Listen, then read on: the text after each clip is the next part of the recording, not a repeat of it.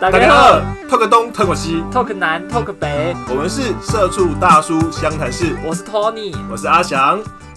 大家好，我是 Tony，又见面啦。大家好，我是 A 妈。对，我们其实有很多听众都跟我们说，或者很多好朋友来 IG 上，我们跟我们说，听到 A 妈回来了，真的非常非常开心，就觉得听到 听到 A 清新的声音是吗？对，没有，就是题目开始又开始回到比较多元的状况，好显是多元。对，就是就是有没有？你平常吃辣，没有不每天吃辣，没有每天吃麻辣锅的，对对对，所以就偶尔要吃点清粥小菜啊，加。家常料理之类的，对，所以在这个这个条件下，大家也是很感谢大家的支持。所以，我们今天也是延续前两周 Emma 的一些题目，包含说他去在这一段疫情的期间怎么样去到深圳，然后还有就是出关入关的一些注意事项。那在这边呢，这一集我觉得有一件事情我也觉得蛮有意思的，我想问问看是在大陆那一边，他在中国他们那边，你在疫情的期间，你的生活娱乐是什么？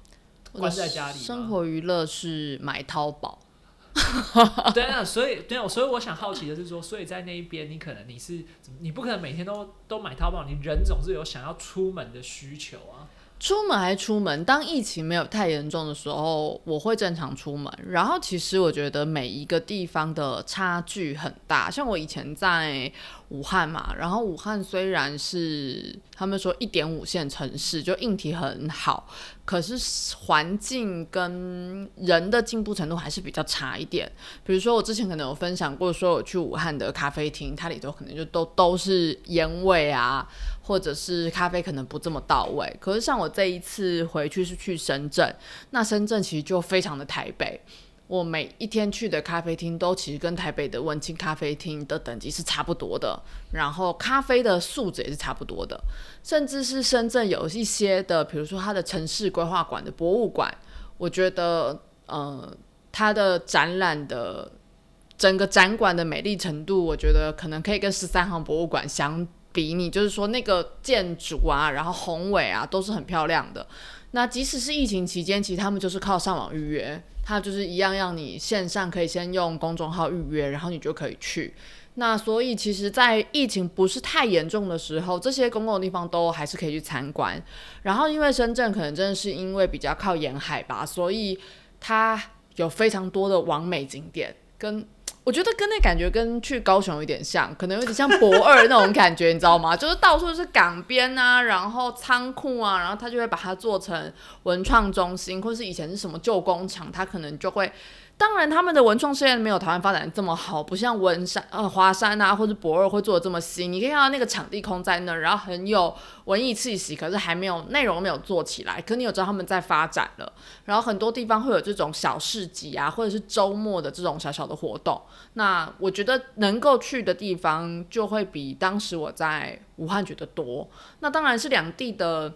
嗯，自然风情不太一样啦，因为武汉的，就是它的。有在看长江边嘛，所以以前我们会去长江边玩啊，会去看什么的。可是深圳你就是海边，然后你就会去一些比较人造的景点，可是整体来说是比较热闹的。哦，那我觉得这蛮有意思的。我们可以想先从，我们想先从那个咖啡店，或者是从一些就是一般人大家会去逛街、吃下午茶这样的地方开始讲起。那你觉得这两个地方在这个点上面，大家有什么差别？像你之前说武汉，它可能是都在什么古迹里面，老房子，然后那老房子真的是古迹，然后可是里面就是很现代，然后 low 的现代。武汉就是一个你看得出它。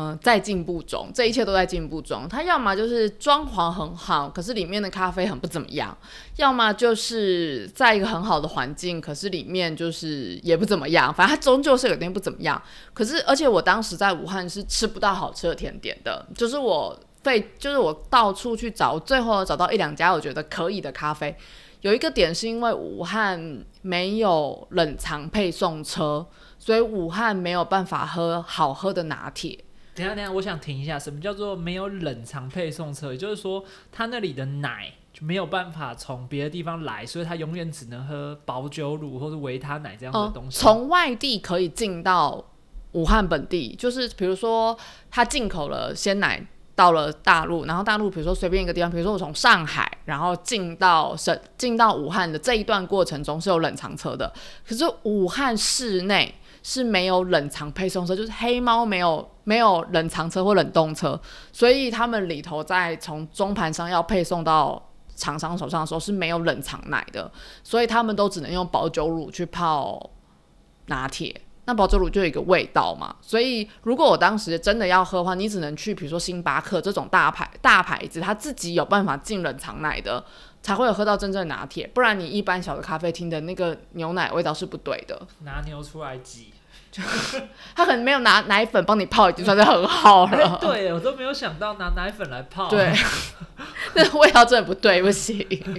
所以在当地，我觉得我要我最后是找到一间咖啡厅，然后它是小家咖啡厅，可是老板对牛奶非常专业。它很像台湾有一些饮料店是会给你三种牛奶选择，有小农鲜乳。对对对对对，然后它的牛奶三种就会不同的价位，这样。我最后找到一间这样的咖啡厅，可是当地的所有的甜点真的不行，就是比八十五度 C 再难吃一点。我将会被八十五度 C 告吗？不过大家都知道，好八十五 DGC 就不就是你想突然想吃奶油蛋糕的时候，它就是有。就是造型很美丽，但是那个奶油就是只有小孩有办法吃，大人没有办法吃的那种蛋糕，你就是只是想要吃有甜的东西放到嘴巴里面。就是人工甜的时候，硬要 一直攻击它。好，就是那个概念，就是你很难在当地找到一个很好吃的甜点，即便是他们说什么国外来的。什么甜点师傅什么的，都任何一种甜点你都很难，甚至连 cheese 蛋糕你都很难找到好吃的。可这种事情在深圳是非常容易的，你就是跟在台湾的咖啡厅一样，就是水准不会太差，包含咖啡啊，然后甜点啊，都绝对有一定的水准。然后他们的小店，他们很多像台湾那种小小的店，可能里面只有三五个座位，可是店就弄得很有风格。比如说它可能只是一间三角形的店铺，然后但是里头就是呃没有任何的座位，它只有站着喝的空间。可是它的设计可能就是清水膜啊，然后窗口很有设计感啊，名片很有设计感，就像你去台湾去会去踩点的各种小咖啡厅是一样的感觉。这是不是也有可能是跟武汉？它其实是因为大陆其实中国其实他们城市都很大，其实它很很多城市都是它这个城市里面就自给自足。然后，但是你深圳这个地方，它就是跟着广州、跟着香港，依附感很重。那也就是说，会跟台北可能可能像基隆或桃园有点像，在香可能就是在香港，就是怎么讲，在香港里面就是被香港伤透了心，我操你妈香港！然后之后就回就去附近的一个地方，可能深圳或者是去就全就去深圳，然后就自己开一个小咖啡店，然后就过一个自己想要的生活。对，我觉得呃，第一个当然就是外来文化的影响嘛，从香港活不下去回来的人，然后包含我觉得还有一个原因是，呃，住在北上广深这些人当时的家庭背景可能都会比住内陆的家庭背景好，所以很多人是比如说他去国外念过书，他去国外真的工作过，做过什么餐厅的老板，然后真的混不下去回来，所以在当地有很多是当地人，可是他的手艺是比较有在地风味的。比如说我在在地有吃到就是真的美式汉堡，就是以前我在武汉就一直疯狂的在找 Friday，就在台湾 Friday 的汉堡是这么的。美式这么的平常，可是在武汉你找不到一个正统的美式汉堡，但在武汉你呃在深圳你可以在一间小店里吃到这样正统的味道，而且它不是在一个呃都市区，它就在我家附近的一间小店，然后老板就说哦他是真的从就是英国留学回来，然后做一个真的很英式美式的汉堡，我觉得这就很让我感动，因为在当地你会很想找很多好吃的食物，然后你会找到一些大品牌连锁品牌的餐厅。比如说新马普在当地是有分店的，然后或者是寿喜烧，我在呃武汉是吃不到寿喜烧的，就好吃的寿喜烧是吃不到的。可是在当然就大城市大品牌会进驻，然后口味也会比较到地，所以在吃的方面也都会比内陆城市就是在更靠近自己一点。这个地方，我其实我想要再看一下。我之前有看你 IG，我想到有一个很任性的是盐酥鸡老板嘛，对毛病 毛病干多，毛病他妈的干多、欸盐酥鸡老板就是一个台湾人，然后他就直接告诉大家说他是处女座的台湾人。你看处女座有多讨人厌，干，Tony 就是处女座的。老板就是一间很小的店，然后嗯，我真的说，如果你在找工作不知道干嘛，你可以考虑到深圳开咸酥鸡店，其实真的很贵。嗯，就是你随便吃，我们大概两个人点，就是大概是两百多块钱酥鸡人民币。啊，你在台湾可能两个人吃两百多块就是一个正常的分量，你在当地吃你可能就是两百多块，然后但是是人民币。干两百多人民币，你是认真的吗？真的啊、真的啊、真的啊、我那我一个人去吃，我就吃九十块人民币，哎，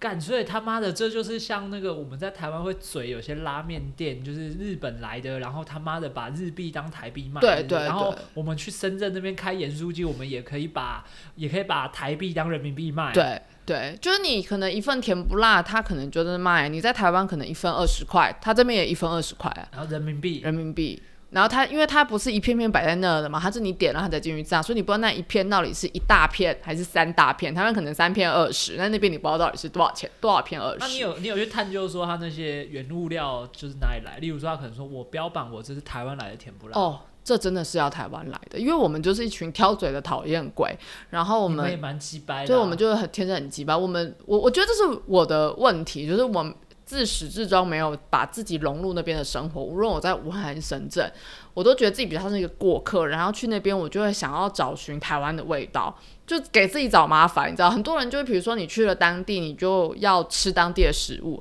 可是当你吃久了之后，你就会一直想要找寻台湾的味道，你都会找不到真的。然后所以比如说甜不辣这种食物，是即使深圳是个港口。也吃不到的食物，所以一去我就立刻先点甜不辣，先确定它的台湾味。然后第二次去，我就问老板说：“你那个台湾香肠真的台湾来的吗？”老板说：“对，我真的从台湾来的，就是我们才愿意点。我只差没叫他把包装拿给我看而已。可是其实如果是这样子，似乎听起来他收二十块人民币也不会很过分。可是你很难知道他进出的那个价钱到底是什么啊？因为其实台湾有非常多的管道，跟其实，在淘宝上你其实是可以买到很多台湾食材的，但当然可能价钱比较贵。可是我相信他们如果是有认识中大盘啊，是可以拿到比较低的价格这样。所以我觉得他卖的还是对于当地的人来说有一点是新奇的感觉啦。那我们在吃的时候，当地人会觉得说啊，这真的很好吃啊，或什么之类的。可是我们可能就会觉得。就是其实我在当地吃，我觉得只是一个中上，就是达到标准。如果他在台湾开在我家旁边，我是不会一直去吃的。他就只能走那种弄得文青，然后接下来就是嘴他，然后接下来就是他的店面就会顶掉。对，他就是一个文青的店，然后他也真的是做的很，老板真的做的蛮文青的嘛。然后他就是里头有一点小座位，然后你可以在里面吃，然后喝台湾式的饮料。比如说苹果西达，就我们就我们继续点饮料，然后旁边人就问说这是什么，因为他可能就没有喝过，没有看过苹果西达，然后没有看过台啤出的各种水果口味的啤酒，对当地人来说可能就是新奇的这样，然后他们就很认真在看说这个酒精浓度是多少，然后就真的很想跟他说，喝那个重点不是酒精浓度，没有人在乎这件事你情，跟我说这边随便一个东西吊打你他妈生力皮，对，所以他们就就是你们青岛啤酒是喝尿。他们就是来喝青岛啤酒的，他哎、没有，哎、可是我这时候我要真的说，大陆的青岛啤酒跟台湾的青岛啤酒还有燕京啤酒是完全不一样的东西，就是不同的说产地还是有一点没有，他们是完全不一样的东西。就是我不敢说阅酒无数，嗯但是就是我自己去热炒店，你从来没看过我喝燕京，除非那个那个酒叔过来跟我哭，只是他没有下跪，我才可能叫他的酒。还有就是青岛，除非小姐很正，或者是我那一天真的喝呛了，才有可能叫。对，像青岛有一次我们叫一整个冰箱，是因为那个小姐奶很大，然后，哎、不要这样讲。我后来我们公司做活动，我请请到她，因为我为有请到，还是你特地留他来跟没有，我有留他 Facebook，我有留他 Facebook，、啊然后他就说今天来试镜，我就看一下，哎、靠背，这是我们公司啊，啊然后再进来的时候我就说你记得我是谁吗？啊然后我说啊啊啊啊啊，不熟装熟也是，是是没有我就跟他说 那有录取我吗？不知道啊，他有录取吗？有啊有啊，因为我们就是他们那边就选修 girl，你自己知道的，你其实你你选只是一个一个程一个程序，一个看着顺不顺眼而已。一个给老板看的程序，就是你 CV，其实你就是这么多预算，你就要请这么多妹，然后你也不要在那边挑三拣四，除非你，除非你真的就是我今天我的钱真的是人家的两倍多、三倍多，不然你也不要在那边废话，你自己请过你也是知道。反正他就是给你这么多人，档期可以配合就是这些人，对对，然后你的钱就是这样，你所以你这些固定之后，你只把这些人叫来，然后除非老板有说，就是我觉得他太胖，或者我觉得他来这边就像吸毒的，或者我觉得他来这边怎样，就是你或者是工作态度真的很有问题，对，或者他那天天来，他来给你看的时候，干他就是一副呃康康的样子，对，或者他那天就是一副呃迟到早退，什么毛病很多，除非是这种状况，不然其实老板也都不太会去干预你行销这边，他就只是有一个程序，嗯然后他就是那个程序。对，然后我还记得我们那天安排的衣服，他最后到现场就就胸部他要穿不下，辛苦他了。哎，真的他真的辛苦但大。陆好像没有酒醋的角色，深圳也没有吗？嗯，可能是我去的餐厅比较正派吧。我去即使是海鲜餐厅也没有，哦可能我们因为俩去的餐厅不太一样。我以前去出差会喝酒的地方，它本来就有那是酒店，那不不是不是酒不要乱说，大陆的酒店跟有酒女陪侍的店是不一样的。我们是去有酒女陪侍的店，就是有陪酒的店啊。有陪酒的小姐，可是她是卖笑不卖身的，她是服务桌边服务，服务你个人那就是陪酒啊，桌边服务。那个酒醋不一样，酒醋是同时服务很多桌，你的桌边服务是专门服务你这一桌。如果我那一天你你有跟我们去喝，跟以前同学去吃过，你也是知道的。有的时候我们那边喝的很夸张，那个小姐几乎就是我们的那是要很很很夸张的时候嘛。也不会很夸张，我觉得我们还好，就动辄就是那个时候还很能喝四四一动起跳就是、哎那个就是好汉不提当年勇，就是人家人家动不动就是一手，我们也是一手，只是我们是六箱，当年还扛得起那个啤酒箱，现在已经扛不起来了，干什么起扛得起扛不起的问题，是现在啤酒箱都喝不满，还被老板笑。被老板笑，对，因为同学会去，然后在被笑，老板一出来看到我们几个拉黄箱子，现在被笑。对，现在就拿已经不用拿到那个箱子了。嗯，我们再回来，Anyway，我们再来聊聊，想想看，除了在这样子的城市里面，你还有觉得，哎，这两个城市，深圳、武汉，一个已经是一线城市很多年，然后还有就是，呃，像武汉一点五线的城市没几年，那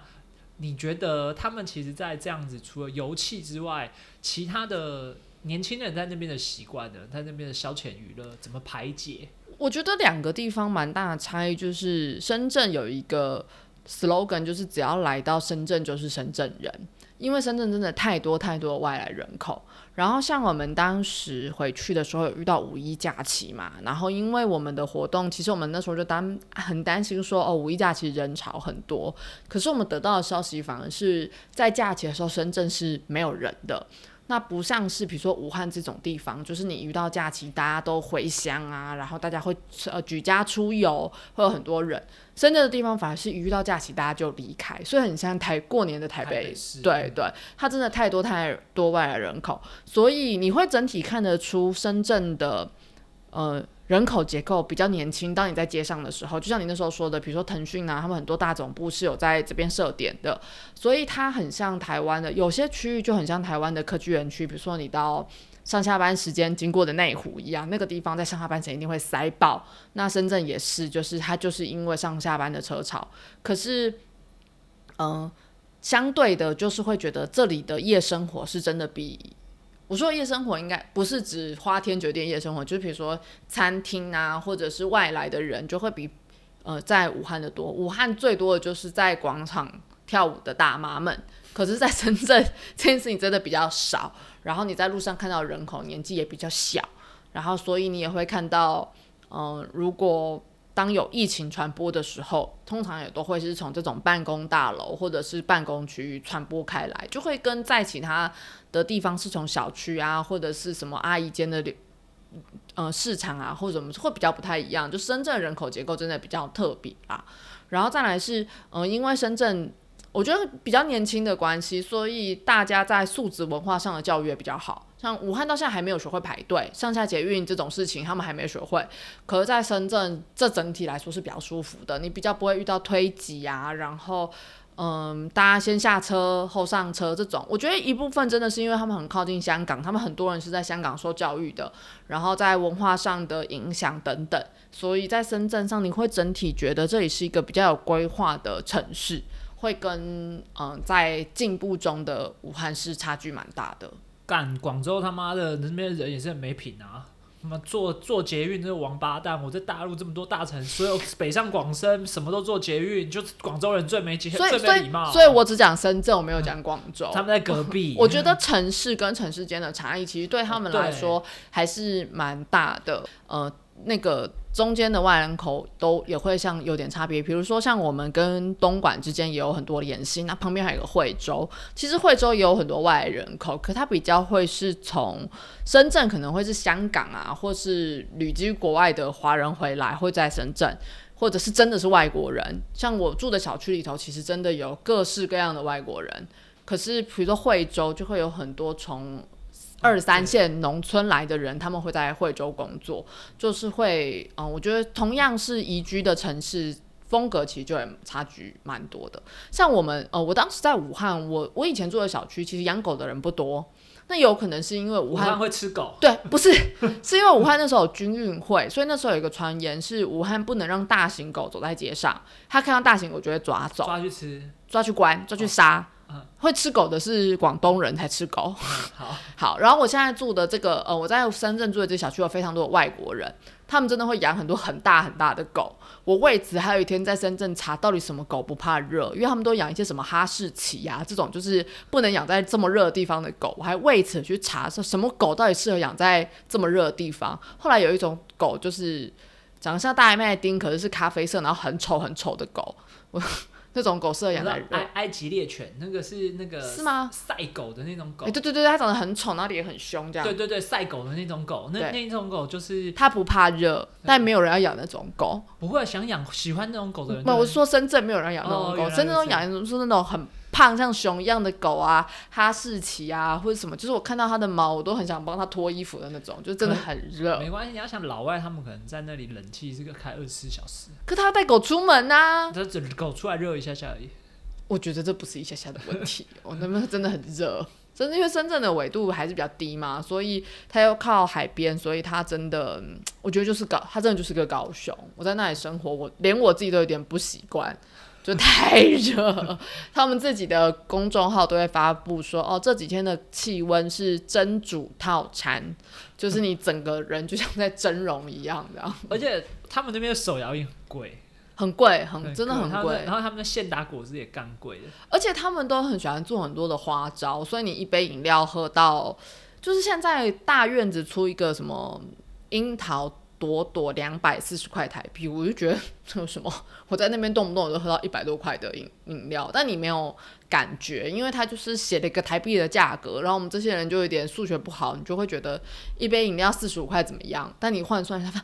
一百六、一百七，你就很不得了这样子。所以大院子现在是把人民币当台币卖。现在我不知道他卖那是什么币，就会被饮料两百四，就我我喝不下去这样。真的，那在当地你就会就是就会被洗脑这样。哎、对你，我这这个东西我要问一下，你在那边你喝矿泉水吗？我喝矿泉水，你喝哪一家？农夫山泉。农夫山泉或者是、对，或者或者是怡宝，我我都喝农夫山泉，嗯，就是因为我不知道，就是因为我第一次出差之后，有个前辈跟我说，就是在大陆你就喝农夫山泉就对了。对，然后又便宜，然后又大罐，然后还有就是就是又算是呃安全怎么样，饮食上面安全最无语的。然后怡宝是因为不是很像，因为我那时候去上海跟北京的时候，有时候怡宝会遇不到通路，嗯，就跟王老吉凉茶跟另外一个加多宝，对对对对，他们就是有一就没二，然后那个城市里面有一就没二。对我很像印象中也是这样子。嗯因为大陆的水比较品水质比较不好嘛，他们的水质什么都比较不好，所以我们都一定是买水来喝。然后其实它现在几个大牌子啦，所以就是呃，台商有传说就是农夫山泉的矿物质还是比较多，所以如果有家里小小婴儿的话，他们就会用怡宝的水。那时候大人比较没有差，然后我们有一点是看谁特价就买什么水，然后嗯，所以疫情对我们最大的影响就是，当没有疫情的时候，快递是会帮你把水送上门，送到你家门口哦，的。你量好壮哦，你要下去搬，对不对？对，然后你知道它就是一箱，然后一桶一桶这样，然后它就会一箱里面有四桶，我们就会带美工拉下去，在底下切开，然后两桶两桶的拿上来，因为这太重，你真的没有办法 下去拿水，而且就是嗯，我觉得快递影响这件事情，我们就是真的很大，因为我刚刚一开始就有跟大家提到说，买淘宝是在那边的人生一大乐趣。然后那边送淘宝就送到你家门口，他也不按店里不干嘛，就直接丢到你家门口。就你家住四楼，他坐到你家门口，他丢到你家门口，他就走了，这样。然后，所以你要怎么知道你的货到呢？你要打开你的手机，有一天你发现说，哎，这个货怎么从我的清单上消失了？表示他在你家的门口。好日本哦，日本是怕打扰你，所以就放到你家门口。没有，他只是懒得跟你说。所以我有时候呢，就是比如说我睡到中午起床，然后我就咚咚咚走去门口，一打开门，然后就拿了一个包裹，然后货就堆进来。然后我的室友就会说：“你怎么这么好？一起床门口就堆可以捡，就是你每天都在开门捡东西。”可是外送也是啊，如果是快递，嗯，就是美团外送这种送餐，还有送到你家门口。可当有疫情的时候，他就会送到你家楼下，然后你就会觉得很烦，因为你觉得变成要下楼啊，要戴口罩啊，换衣服。但这就是我们的差别。就我每次都会说，我现在穿睡衣，我不想出门。可是呢，你在深圳的街头，到处都穿着睡衣在路上走的人。上海也是啊，他们真的不在意。对他们就是上海也是啊。我觉得他们觉得一种 fashion，就是居家人就要穿着睡衣走来走去。我上海也有有那种，就是看到那种，就是那个妹就很正，然后很很气质很良好，可是她就是他就是穿着睡衣在街上走。而且他的睡衣不是美丽的睡衣，是大妈睡衣，然后然后还有说他的拖鞋是穿那种你妈在浴室会穿的那种，对，那种水晶拖鞋，对。对我我搞不懂哎！我跟你说，我当时为了拖鞋，我去武汉的时候就为了事情真的很苦恼，因为我们到了武汉的时候，就是嗯买不到台湾所谓的室内拖，他们拖的都是厚底的那种，就是厕所用的拖鞋，我们真的买不到。然后最后是因为中间。我们公嗯，我去武汉住了一两个月之后，中间我们去香港出差，我们在香港的夜市边买到，就是没有人要买，然后一双十块那种很烂很烂的草席拖鞋才买到。你在大陆你真的买不到室内拖鞋，他们都很喜欢穿那种会叽叽呱呱呱呱叫，然后很厚很厚的拖鞋走来走去。对，水妈妈在那个洗浴室的那个那个那个水晶拖鞋，对，然后他们会穿这样，然后就出来就出来买东西。然后我就说你那个到底室内拖还是室外拖？他们说是一样的。对，很妙，不行。哎，对，然后我还想问你们，在深圳的人，他们喜欢有习惯瓷砖地还是还是地毯吗？你说家里吗？对啊，深圳人好像还是比较喜欢瓷砖地，因为还是比较潮湿。可是，嗯，在武汉真的蛮多家庭会是在地上铺地毯，因为武汉比较冷，然后他们冬天会开地暖，所以当他们铺地毯的时候就会比较舒服。对，所以两地其实差距还是蛮大的。嗯，好。今天呢，我们也听 Emma 来说，分享很多在大陆中国那边分两个城市各种南北不同的，哎，算可以说南北吧，南北南北南北不同的风情。其实其实有的时候大家可能在网络上面站南北的时候，想想台湾真的小小的一点点不一样而已啦。对我们那时候去刚好遇到端午节嘛，所以我们还很有趣的调查了中国各地的粽子。就是台湾的那南北粽到底在炒屁呀？他们的粽就是会从形状的不同到里面的不同，就是有的是有包料，有的是纯米。他们有的地方就是包纯米，然后有的是有个地方是只包甜的，然后他们吃到咸的粽子觉得很奇怪。因为像我们当地有贵州的老师，他们就觉得那样的粽子真的很很很怪，就是不是很怪，就是他们真的吃不习惯。然后有的是里头只包花生粉，就是每一个地方真的差距很大。他们连外面的粽叶都是。不同的品种，每个地方其实就因地制宜有自己的做法。台湾的真的是好了，大家不要再吵了。好，今天节目到这边，谢谢大家，拜拜。